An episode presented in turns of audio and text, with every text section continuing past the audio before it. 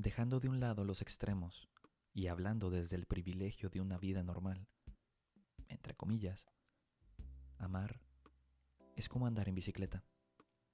Nunca se olvida. Hmm, ¿Eso piensas? Podría decirte que muchos hemos olvidado cómo amar después de sufrir tantas heridas y derrotas amorosas.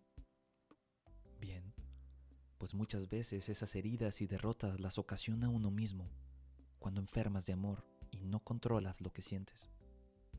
Cuando el campo visual se reduce a la imagen de la persona que amas y te obsesionas.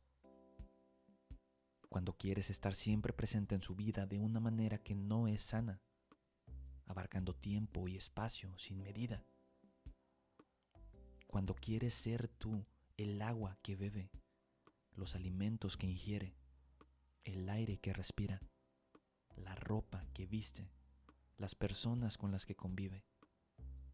Cuando quiere ser su primer pensamiento a todas horas, en cada actividad.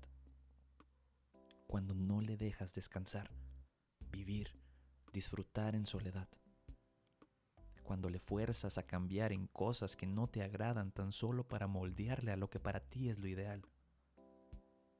Cuando esas cosas suceden, tú mismo estás apuñalando a tu corazón, creando una deuda a largo plazo que en algún futuro deberás pagar y que probablemente no tengas con qué hacerlo, más que con el amor que en algún momento hubo.